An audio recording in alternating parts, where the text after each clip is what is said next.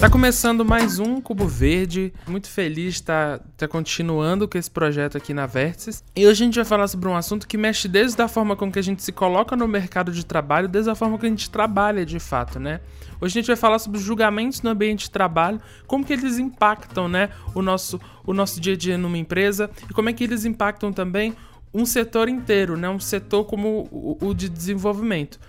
Para me ajudar nesse papo, eu já tô aqui com a Ana. Oi, Ana, você tá boa? Oi, gente, eu tô bem e vocês? Prazer estar aqui participando de mais uma temporada do Cubo Verde e animada para falar disso daí. O Andrezinho também tá aqui. Fala, André, você tá bom? Fala pessoal, André aqui da Vértices, hoje com um convidado muito especial, o Bruno Saviotti. Estamos ansiosos aí pro segundo episódio desse ano da temporada que só tá começando. Bom demais. E como o André já adiantou aí, né? Furou minha pauta. Estamos aqui também com o Bruno Saviotti. Oi, gente, tudo bem? É uma honra estar aqui participando do podcast, estar com vocês também. Estou muito feliz pelo convite, viu? Muito bom. É, e aí, agora já entrando no assunto que a gente veio aqui falar, né? O ambiente de trabalho, né? No ambiente de trabalho, o, o preconceito e esses estereótipos em relação ao perfil de cada um é, são grandes barreiras, né, dentro de algumas empresas. Podem ser grandes barreiras. Um exemplo que a gente tem disso é que para algumas pessoas e empresas pode existir uma ideia preconcebida de como que um desenvolvedor tem que ser, né? Que ele tem que ser homem, tem que ser jovem. É, e que as pessoas que, que trabalham na parte técnica, principalmente da área de TI, elas precisam ser do sexo masculino.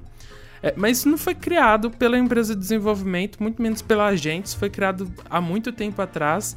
É, e esses grupos que não estão representados dentro dessa área, eles lutam todos os dias para ter essa colocação no mercado. É, isso influencia desde a relação interpessoal entre os funcionários até no momento da contratação. Né? É, eu peguei aqui uma, uma pesquisa feita pela Rock City, que é uma edtech formada só por desenvolvedores, e essa pesquisa mostra que os desenvolvedores do sexo masculino são a maioria no mercado, sendo 87% contra 12% das mulheres e 1% de pessoas não binárias. Isso mostra o quê? Que que o setor de TI ele é bastante desigual, mesmo com projetos de, de capacitação na área. E o que, que o que, que isso impacta, né? Não só a representação dessas pessoas, né? Que só 20% dos profissionais da tecnologia são mulheres, mas também impacta no salário. Aquelas que estão contratadas, que estão no dia a dia, elas, elas chegam a ganhar até 34% a menos que um desenvolvedor na mesma função. Isso, isso é o resultado daquilo que a gente vai falar hoje, né? Que é são os estereótipos que prejudicam e, e antecipam a imagem de alguém é, de um determinado perfil não necessariamente sempre precisa ser negativo, né? Mas são uma ideia preconcebida sobre algum assunto ou pessoa que torna aquilo em forma de julgamento, né? Acho que o Bruno, o Bruno sugeriu essa pauta pra gente, é muito importante a gente falar sobre isso. Queria que ele falasse um pouquinho sobre isso, sobre como que, que impacta, né, na vida de todo mundo esse, esse, esse pré-julgamento que a gente já tem, assim, dentro de empresas, é, dentro do mercado e até de, entre funcionários, né? Como é que isso pode atrapalhar o dia a dia, até o desenvolvimento de uma empresa? Só um pouquinho aí, para tudo, gente. Ô Bruno, explica aí para os nossos ouvintes o porquê que a gente te chamou, né? Então, fala um pouquinho aí da sua trajetória profissional e conta também do seu podcast aí, faça seu jabá. Então, eu sempre gostei de trabalhar com a questão né, dos preconceitos e desses estereótipos, porque eu tenho uma história pessoal, eu nasci com lábio leporino, que é uma fissura, então lidei um pouco com essa questão desde pequeno. E foi um assunto que eu fui aprendendo a estudar, fui criando um carinho, né, por entender como origina, né? Como que vem esses preconceitos, essas ideias preconcebidas das pessoas, como a gente coloca o nosso julgamento precipitadamente antes de conhecer alguém. A gente já formula esse estereótipo, ah, não gosto disso. A gente já vai criando essas imagens preconcebidas. Então eu sempre entrei no assunto, sempre estudei, principalmente no ambiente de trabalho. Trabalhei muito tempo com direitos humanos participei de muitos programas sociais, não só no Brasil, como em outros países também.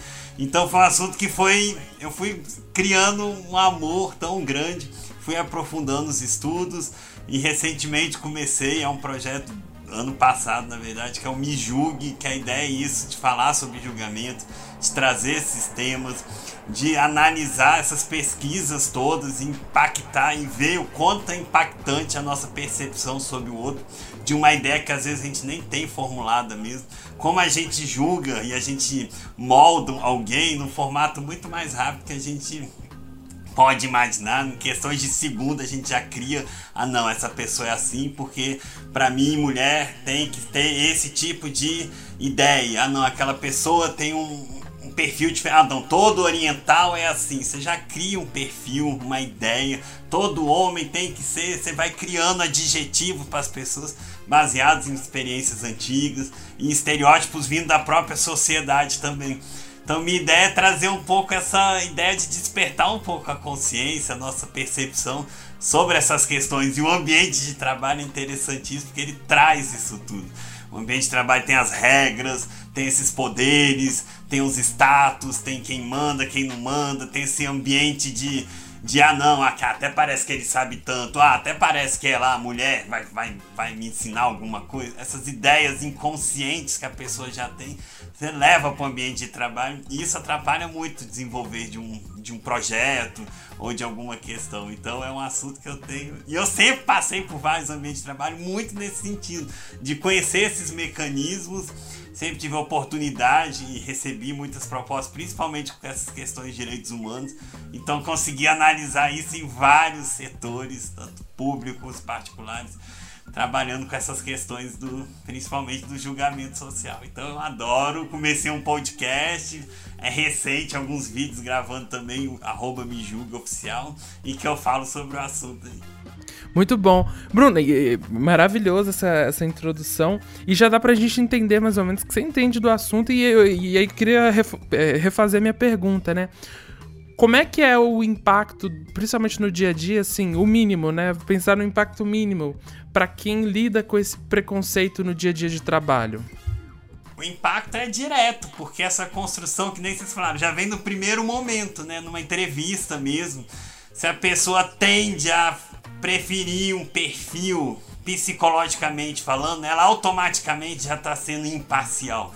Ou parcial, quer dizer, ela já está colocando uma opinião anti ali. Ah, para mim, se por exemplo, historicamente ela entendeu por vivências que o homem ele é melhor do que as mulheres no ambiente de trabalho, ele é mais capaz, mais inteligente, inconscientemente ele já vai fazer esse pré-julgamento perante isso. Então, assim, ele tende a colocar essa preferência, por exemplo. Ou, ou, em outras questões, ele já vai automaticamente fazendo essa seleção das ideias dele, por exemplo. Ou em qualquer outro sentido, essa questão mesmo do da pessoa que mexe com tecnologia, ela tem que ser jovem, ou tem que estar tá ali na cadeira, ser o perfil do nerds, né? Isso já cria esse estereótipo que quem mexe com tecnologia é assim. Então vem às vezes um senhor que pode ter mexido a vida inteira com tecnologia, pode ter um conhecimento enorme, até hoje estuda, as pessoas vão tender a falar, ah, não, não é possível que ele né, já vai querer rebaixar um pouco, já vai querer fazer um pré-julgamento nesse sentido.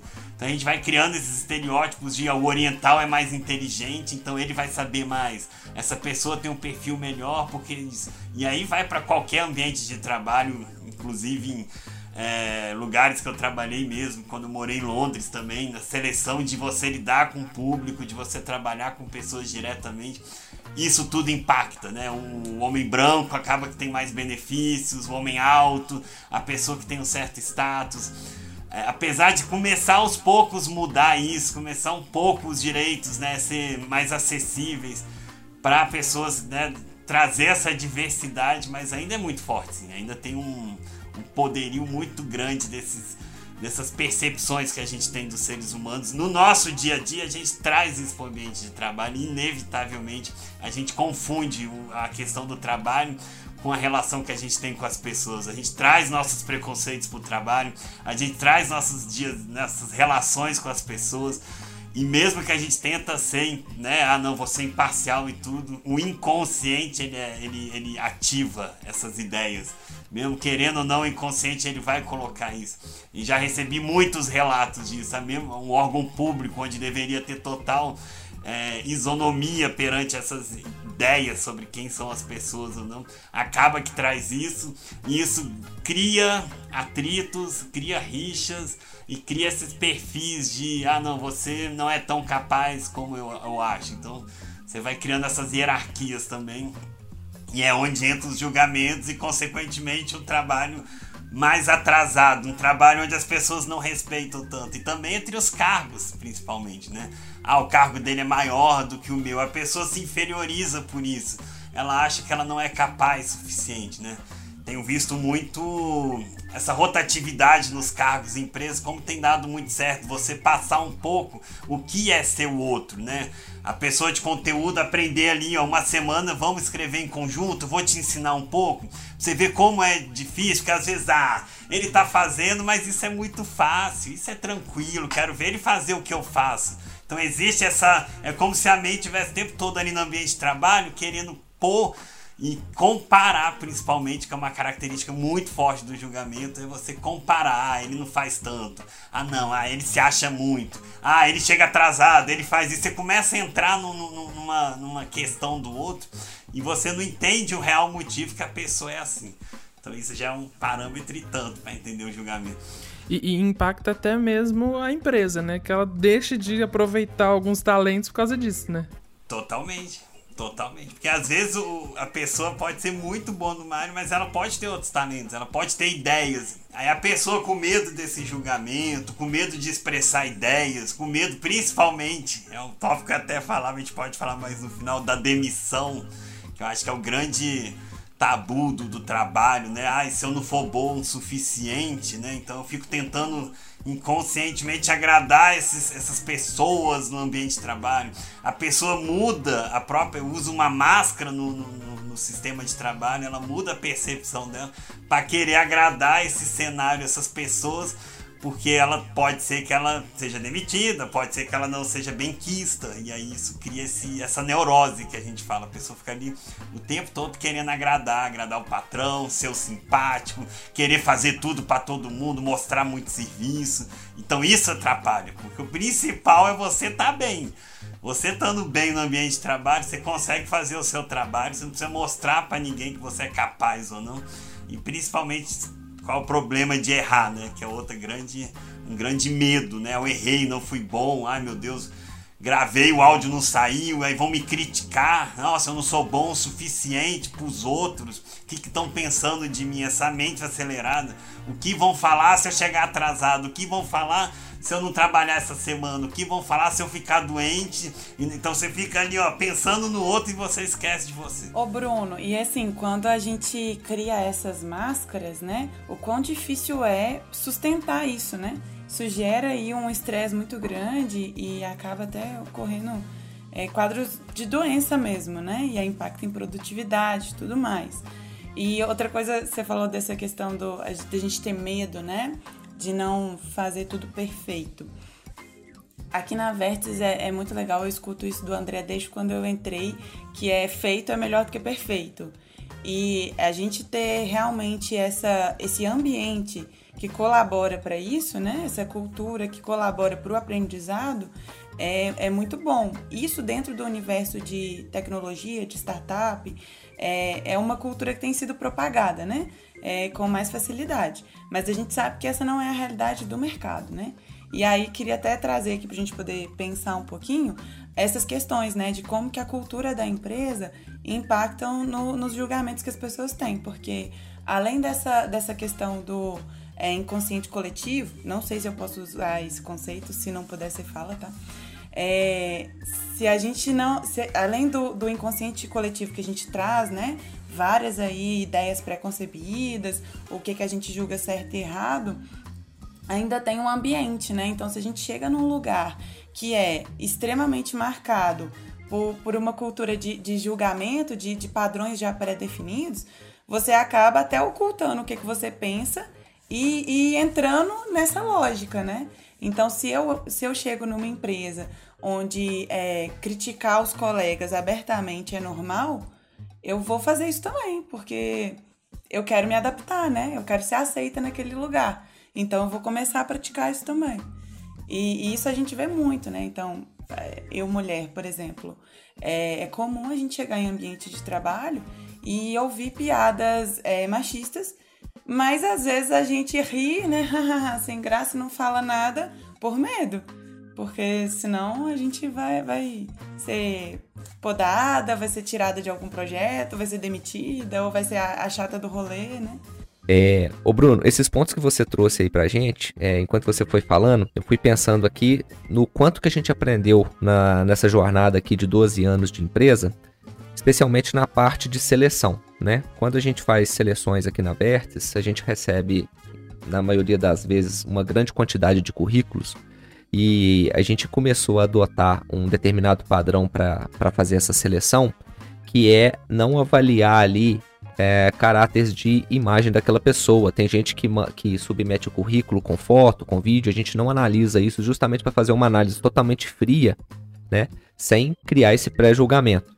Porque eu, eu, acredito que esse pré-julgamento ele está muito atrelado ao ser humano em si, né? Então, acho que todo mundo tem um pouquinho desse pré-julgamento e, inclusive, as, a, os entrevistados, no caso da, desses processos seletivos, né?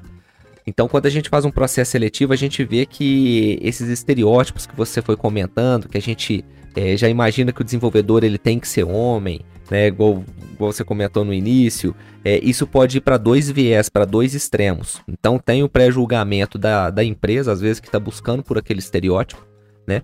E às vezes você a, a, acaba inclinando a sua decisão para aquela pessoa que tem uma melhor aparência, que ela encaixa melhor no cargo, porque você acha que aquilo ali vai funcionar.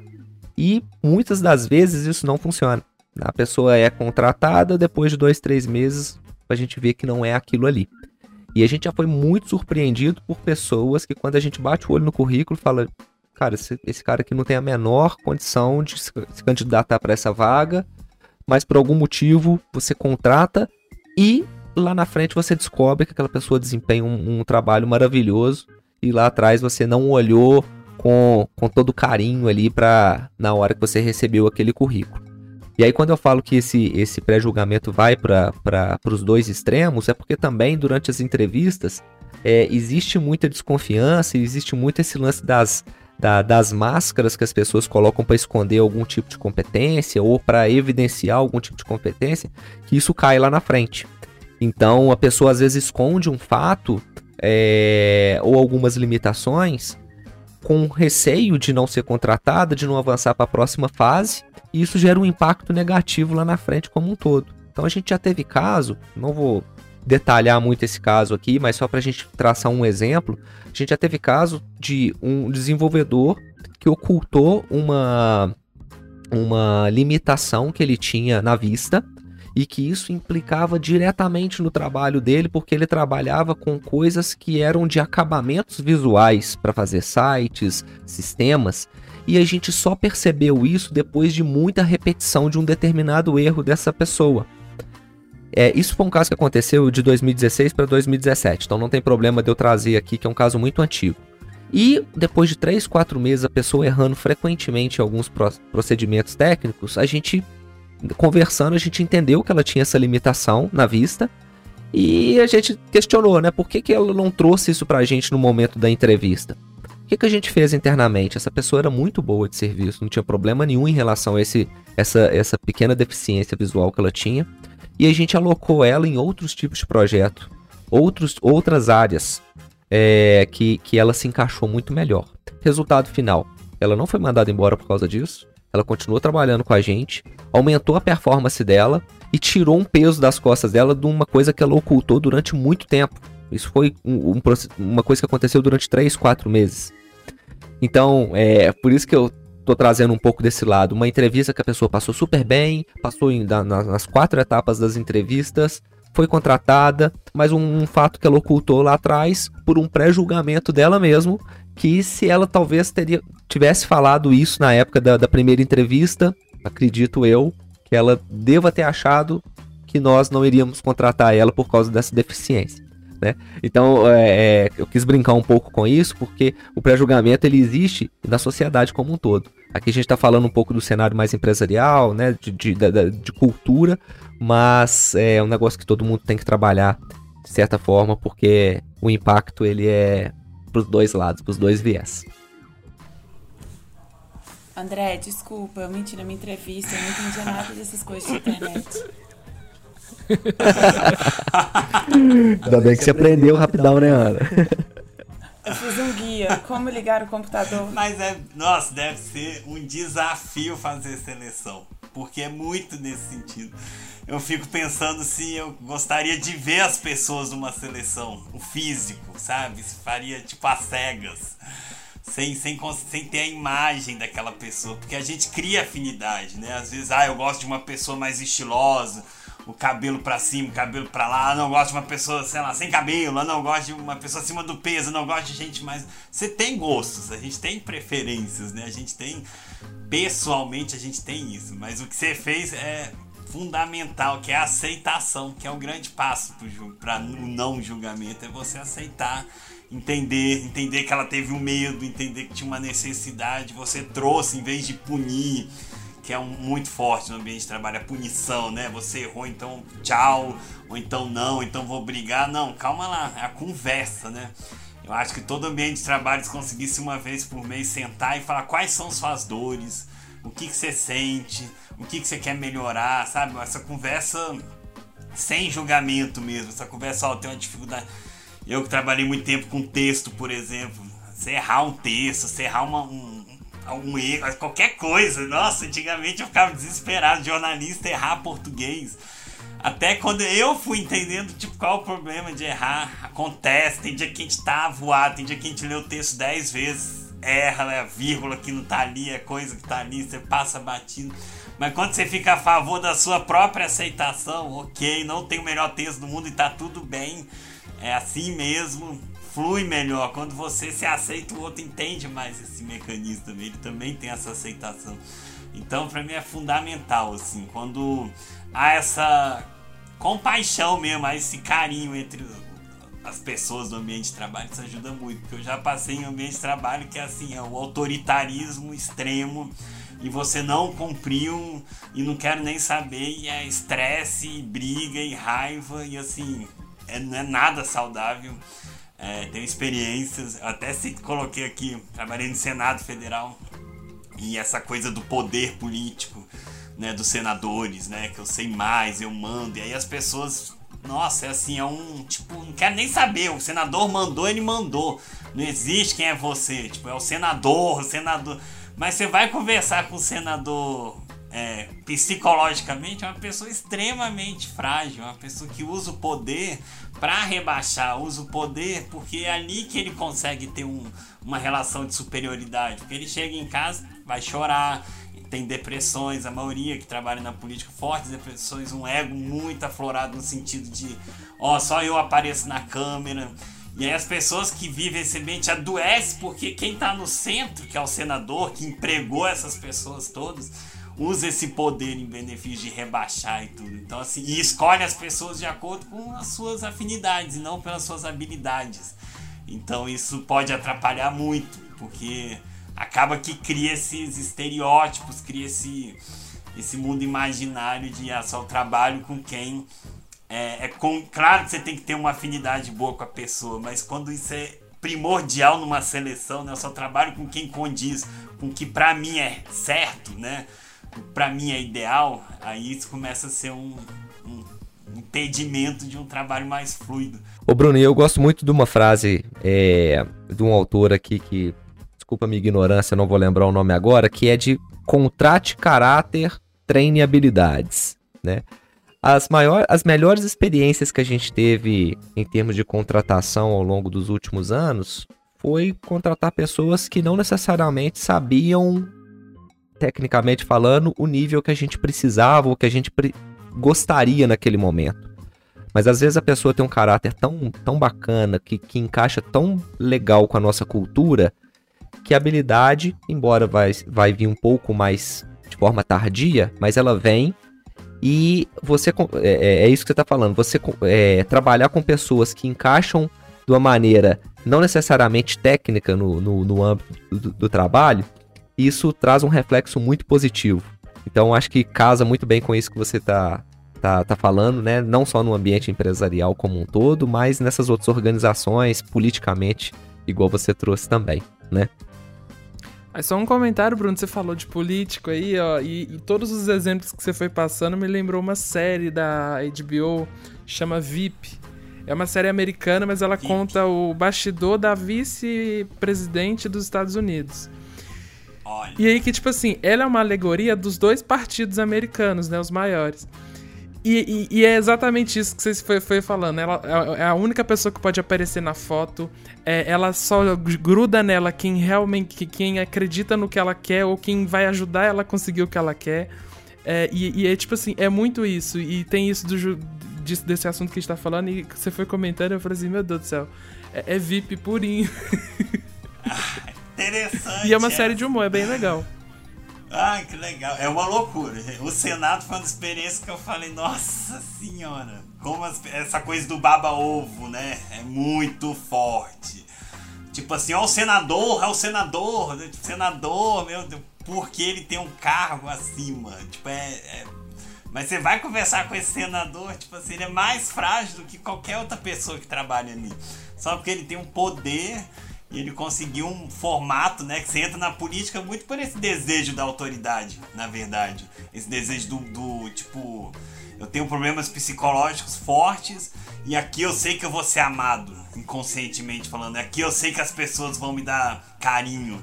Mas internamente tá tudo destruído, tá baladíssimo. E é comum isso. Você entra ali. E aí você sempre defende os seus direitos na dor.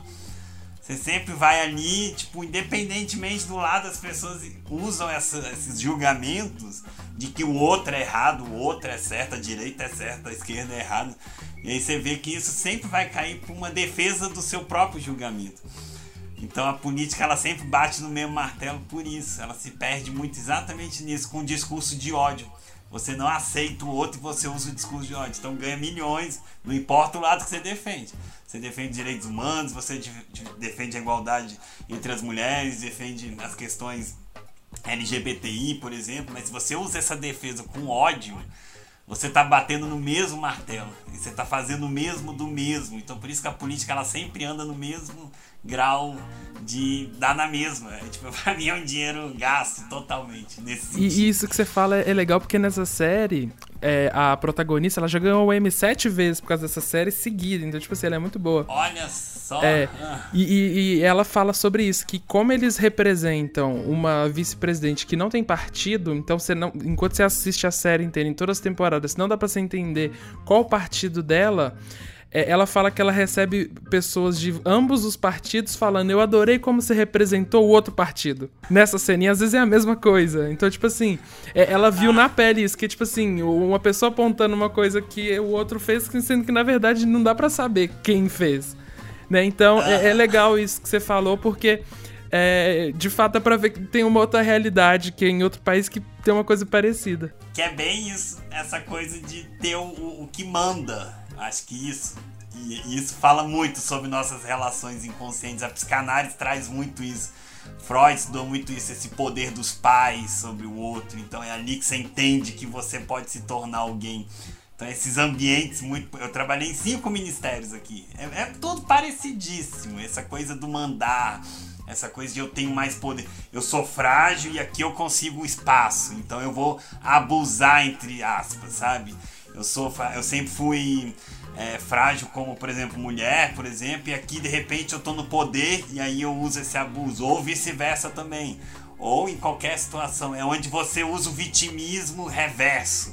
E aí você coloca esse papel de agora eu tô por cima e as pessoas vão ter que vão ver o que eu passei, vão saber o que eu, a dor que eu sofri. Então fica colocando isso no ambiente de trabalho totalmente. É, descontando, né? descontando, é isso. Então, quando é um trabalho no, na dor, por exemplo, no caso do, que vocês falaram, André, se você tivesse usado o seu, seu passado de dor, de raiva e falado, não, como é que você faz isso? Né? Que absurdo e tal. Você entra e não fala, pelo amor de Deus, nunca mais aparece aqui. Você fez o inverso, você foi no não julgamento. Calma lá, vamos ver. Eu, entendo que você teve algum motivo de querer fazer isso no seu passado, alguma coisa faz você querer, entre aspas, enganar os outros. E tá tudo certo, isso é seu, não tem nada a ver comigo. O que, que você pode me trazer diferente, né? Como que eu posso trazer você pra gente sem eu te punir, né? Que a punição é o, é o grande foco do medo humano, né? Do julgamento, de errar e as pessoas, ó, oh, você, tá, você foi muito feio o que você fez, isso é muito negativo. Não, em vez de falar, eu entendo que você errou, alguma coisa te fez ser assim. Não sei o que foi no seu histórico e não compete a mim saber, porque não é só da pessoa. Então você aceitar e acolher isso já ajuda é um passe tanto para qualquer ambiente de trabalho. Você deu alguns exemplos aí nesse universo da política que de ter um quem manda, né, ter uma hierarquia muito bem definida e que a gente sempre tem que reportar alguém ali. É, isso é muita característica de uma cultura institucional é, vertical, né? No nosso segmento aqui de atuação, a gente tem uma cultura mais horizontal, né? Então não tem é, tanta essa diferença de quem que é o chefe e quem que é o subordinado, né? A gente tem aqui mais uma proposta de, de ter um diálogo colaborativo e as equipes juntas, né, trabalharem ali nas soluções. A gente até tem um papel de, de líder, mas que é líder, não é chefe, é diferente, né? E aí você até comentou que já transitou, né, por é, diferentes universos aí, né, do mercado de trabalho. Queria saber se, na sua opinião, essa cultura é, vertical, ela tem aí uma tendência a falir, a acabar com, com os jovens, né, com o mercado mudando, e se isso seria talvez uma, uma solução aí para a gente poder pensar essa questão dos julgamentos no ambiente de trabalho. Eu acho que sim, acho que a tendência cada vez diminuir mais. É, acho que a pandemia veio até dar essa mudança no formato do sistema de trabalho, essa coisa online, essa coisa de, de horário, de você ter que estar ali disponível o dia inteiro. Às vezes a pessoa tem a capacidade, em três horas ela consegue fazer tudo. Aí ela tem que ficar ali para bater ponta. Esse, esse, esse, esse sistema do trabalho mais antigo, provavelmente eu imagino que vai diminuir muito, ainda mais que a internet ela é muito democrática, as novas tecnologias são democráticas. Então acho que a tendência é a gente se adaptar a esse universo, né? adaptar esse formato de, de enfim, colaborativo, que é o que tem, tem vindo muito, as startups, esses formatos de ideia entre parcerias, né? as pessoas se relacionando cada vez mais em prol de uma ideia, não de exclusão. Acho que esse sistema antigo é muito é, exclusivo, né? Eu faço uma cor, meu trabalho é um, é essa coisa, o medo da concorrência, o medo de. Então vem essa pressão para aquela empresa porque tem a concorrência. Hoje eu vejo as concorrências se falando também. Hoje eu vejo os formatos semelhantes se conversando. E isso por meio de podcast, por meio de parcerias, por meio de colaboração. Então, para mim, a tendência é cada vez diminuir mais. Gente, deixa eu contar um caso rapidinho. É que você estava falando aí dessa questão das funções, né? E a gente tem, tem a mania de colocar em caixinhas as, as coisas, né? Então, se eu sou eu sou jornalista de formação, então se eu sou jornalista, eu só posso ser jornalista. E aí teve uma experiência lá, quando eu comecei a minha trajetória profissional, foi estava no marketing digital como produtora de conteúdo e aí fui conversar com o cliente, né, pegar umas informações que eu precisava do negócio dele. Aí ele conversando perguntou é, se eu tinha formação, falei que sim. Aí quando eu disse que eu era jornalista, ele falou assim: Nossa, então você não conseguiu um emprego na sua área?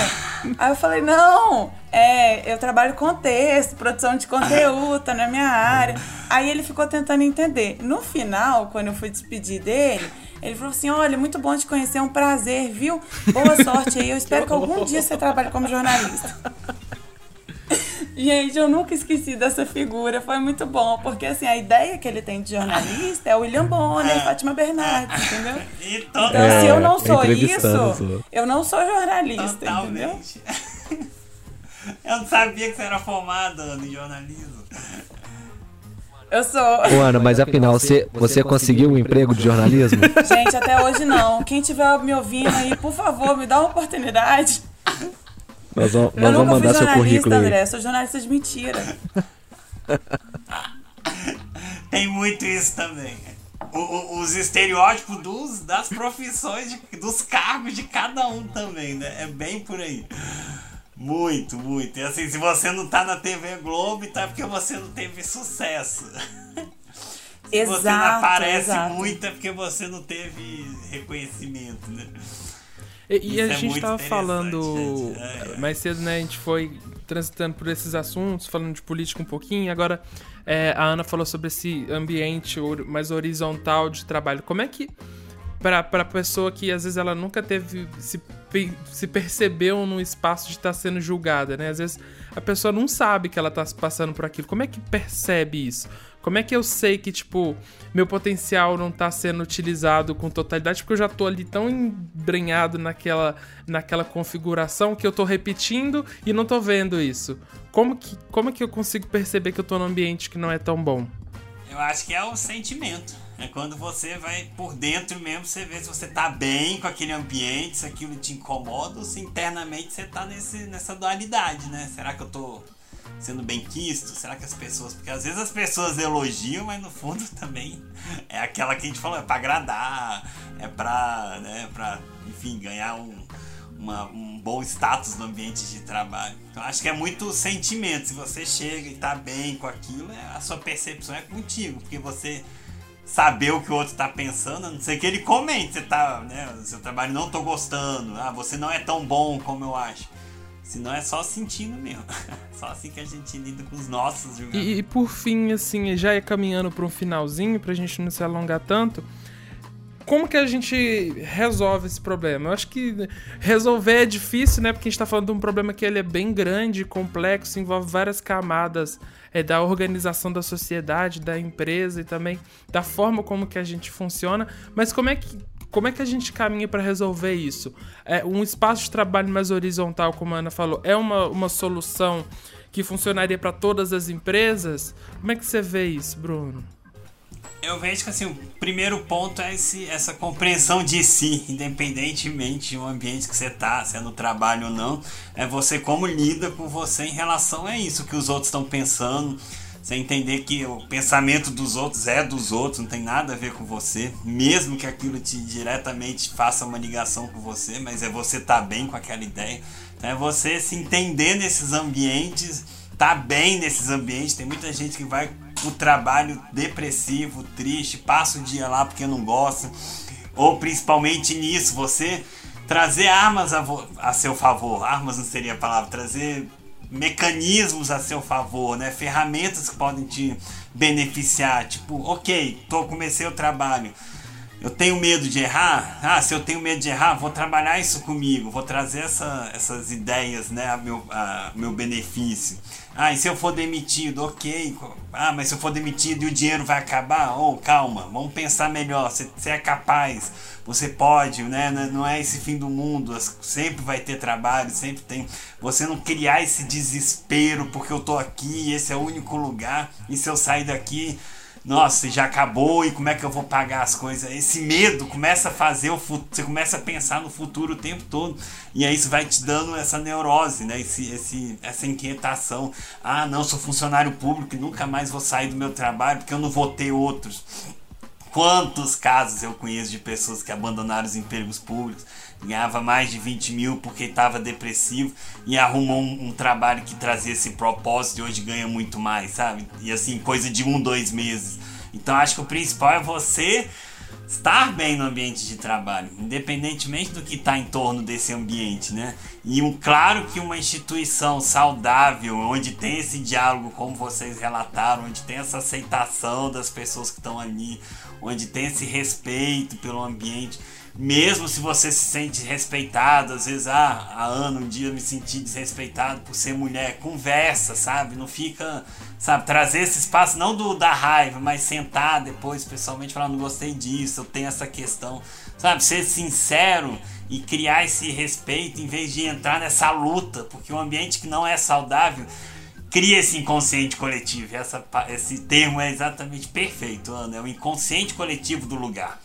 Então, assim, esse gabinete que eu trabalhei tinha essa questão de essa doença do trabalho, na verdade, que eu falo. E uma experiência rapidinho falando que eu trabalhei, que foi na Organização das Nações Unidas, trabalhei uns 4, 5 anos lá.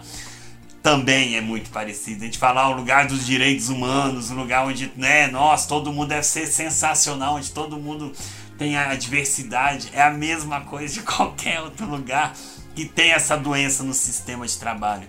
Essa doença onde, ó, você não pode falar com o chefe, ó, você é inferior, você é estagiário, você não é ninguém, inconscientemente falando, sabe? Então, quando, é quando todos se interagem, todos estão em benefício de um, um conjunto, né? Em, em prol de, sem tantas regras, mas respeitar que cada um é diferente na sua personalidade, no seu jeito de trabalhar, isso ajuda muito.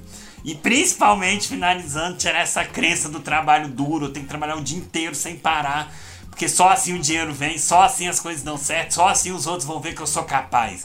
Não, você pode sair, você pode curtir um sol, às vezes o funcionário vai um dia de folga, ou então vai dar uma volta na praça, vai, vai sai um pouco daqui que você às vezes tem gente, muita gente tem muito mais resultados do que ali tá o dia inteiro no computador e virando madrugada o workaholic, né? Que ele também é uma pessoa que entra no julgamento porque ele entende que ele só é querido trabalhando muito, trabalhando pesado e agradando os outros. Lições aprendidas, olha aí. E essa é realmente uma, uma ideia que a gente tem que vem desde quando a gente é criança, né? E aí tá também Cultural, muito ligada a crenças religiosas e tudo mais. Essa ideia do trabalho tem que ser árduo, né? Para você é, ser merecedor, né? E, e tudo mais. Mas, mas, hoje a gente tem questionado muito isso. É, é, é bem legal a gente trazer isso. Tem visto aí várias notícias, né? De a empresa adaptando o trabalho quatro dias. A Vespa fica ser três, né, André? Vão ser dois só, a gente vai trabalhar terça e quinta, a partir de semana muito que bom, vem. Muito bom, gente.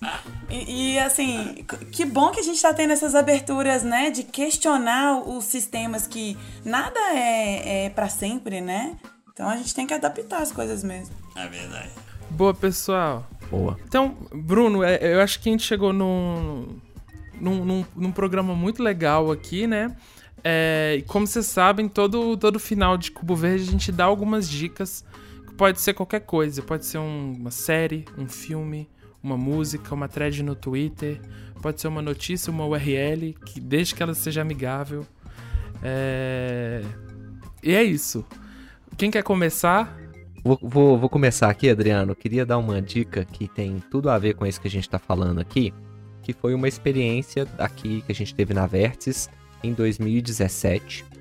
E em 2017 a gente estava com assim, um time aproximado aí de 10 pessoas, 8 para 10 pessoas. Tinha muita gente diferente trabalhando, diferente no sentido de habilidades técnicas, de idades, de é, regiões do, do, do Brasil como um todo. E a gente queria dar uma diversificada ainda mais. E eu acho que quando você convive com pessoas mais diferentes ainda, assim, né, uma variação muito grande, você entende melhor a, a cabeça de cada um e começa a respeitar um pouco mais e tende a diminuir um pouco esse pré-julgamento. E aí uma coisa legal que a, que a gente fez aqui na Vertis em 2017 foi fazer uma, uma parceria com um programa da IESEC. É, não tô ganhando nada para fazer essa propaganda aqui, mas é um negócio que, que trouxe um resultado muito legal pra gente e ele pode ser trabalhado tanto no ponto de vista de quem quer empregar pessoas, dar oportunidade para pessoas, quanto quem está buscando novas, novas oportunidades, seja de mercado, seja de cultura diferente. O que, que a ESEC faz? É, no caso, nós aqui que, que trouxemos pessoas, né?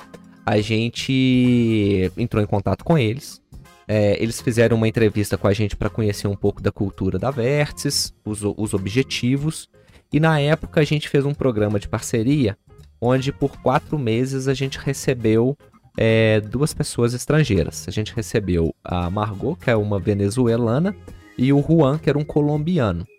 E o, o, maior intuito desse trabalho não era trazer mais mão de obra ou aumentar o time de uma determinada forma, mas trazer um pouquinho de choque cultural é, para Vértices, né, como um todo, e a gente começou a montar algumas rotinas que não tinham nada a ver com o trabalho, tecnicamente falando, que a gente faz. Que tipo de, de rotina que a gente fazia? Vamos almoçar junto. Cada dia da semana, uma pessoa do time tem que levar esses dois para ir almoçar em algum lugar. Então, assim, era a oportunidade daquelas pessoas mais introvertidas, por exemplo, meio que é, forçadamente, entre aspas, falando, com essas pessoas junto com o resto da equipe para poder almoçar, para poder tomar um café, para conversar. e, e, e absorver novas culturas. E isso, no final das contas, teve assim um impacto muito positivo, é, gerou amizades internas é, entre, entre a equipe e, e, esses, esses dois estrangeiros. E assim, querendo ou não, você acaba aprendendo em todas as esferas, né? Cultural, língua, técnicas. E não só tecnicamente, igual toda empresa está buscando ali que a pessoa desempenhe apenas o que ela foi contratada para fazer. Então a dica que eu queria dar é para quem quer novas oportunidades, especialmente fora do, do país, é, seja remunerado ou voluntariamente falando, é, e para as empresas que querem também trazer um pouco mais desse choque cultural, de abrir a mente como um todo, e aí o reflexo é positivo para todo mundo, desde a da diretoria até do, dos, dos envolvidos no dia a dia do trabalho, a ESEC é a dica que eu dou aqui para abrir um pouco esse leque. Vou dar minha dica aqui, Adriana, eu estava esperando esse momento ansiosa. Minha dica, ela vem com uma dica embutida, tá, gente? Então tenham cuidado quando for comprar na internet. O João Paulo me mandou esse podcast, João Paulo aqui da nossa equipe, muito bom. É o Naru Rodou, o episódio 334, que é Por que caímos em golpes. E ele tem um pouco a ver com essa questão de julgamento, porque, não ri, Adriano, quando a gente cai em golpe, a gente fica se sentindo um idiota, né? Um burro. E não, é, tá, gente, tem toda uma estratégia, uma técnica aí, são ladrões. A segunda dica é: não comprem um submarino. Menos um patrocinador, Ana. Ganhou um patrocinador. Menos um! Abaixo, submarino! Vamos perder o patrocínio do submarino. Eu achei legal que você falou, André, dessa experiência internacional, que já ia ligar com a minha dica, que é uma viagem que eu fiz de um lugar que é muito estereotipado, tem muita mídia, cria um, um lugar de extrema violência, mas foram um dos lugares que eu encontrei mais paz até hoje.